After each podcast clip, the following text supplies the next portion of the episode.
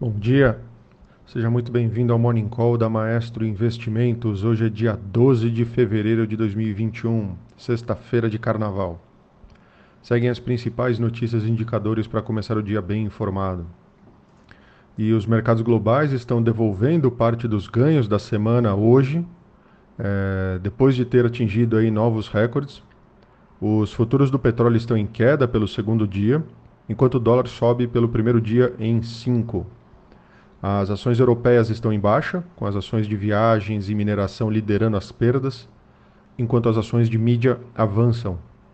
Nos Estados Unidos, os títulos do Tesouro sobem.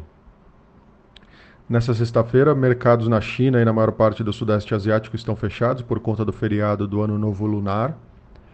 Os mercados chineses de títulos, comércio exterior, commodities, futuros devem continuar fechados até o dia 17 de fevereiro.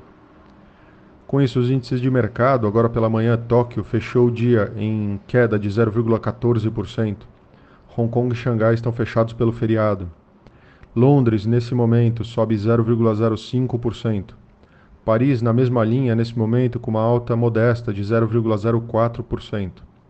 E Frankfurt, na ponta oposta, com uma queda de 0,48%.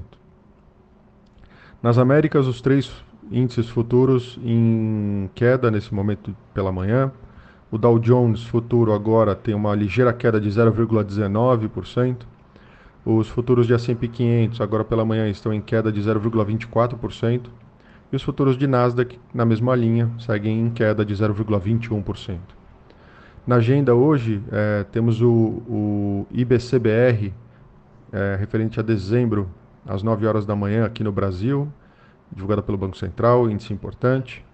E lá nos Estados Unidos temos a confiança do consumidor de fevereiro é, ao meio-dia, divulgado pela Universidade de Michigan. No destaque internacional, um pouco esvaziado hoje é, o noticiário, dados oficiais aí publicados na sexta-feira indicam queda de 9,9% na economia do Reino Unido em 2020, a maior queda desde o in início dos registros nos tempos modernos.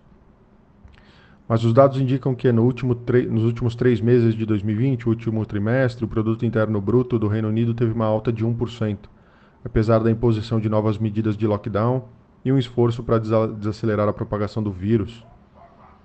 No destaque local, o ministro da Economia, Paulo Guedes, disse nessa quinta-feira que, para que o governo possa conceder novas parcelas do auxílio emergencial aos mais vulneráveis afetados pela pandemia da Covid-19, é preciso que o Congresso aprove uma PEC de orçamento de guerra que, a exemplo do que ocorreu no ano passado, o autorize a liberar as despesas sem ferir parâmetros fiscais como a regra de ouro e o teto dos gastos.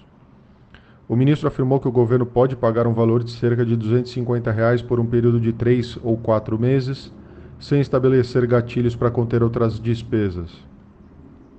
Caso a pandemia se prolongue por mais tempo, contudo, será preciso compensar eventuais gastos adicionais com medidas de ajuste ainda segundo a fala do ministro. Falando de empresas, a temporada de resultados segue no radar dos investidores. Em destaque, hoje o Banco do Brasil registrou um lucro líquido ajustado de 3,6 é, 3,7 bilhões de reais no quarto trimestre do ano passado, queda de 20% ante é, igual período de 2019. Em relação ao trimestre anterior, contudo, houve uma expansão de 6%. A melhora no fim do ano, porém, não foi suficiente para evitar que a instituição terminasse 2020 com queda no lucro acumulado de 22% para 13,8 bilhões de reais. E para terminar, na sexta-feira ainda marca o início das negociações das ações da Ocean Pact e a precificação do IPO da CSN Mineração. Então por, por hoje é isso. Por hoje é só. Bom dia, um abraço, bons negócios, bom final de semana e aproveitem esse carnaval sem festa.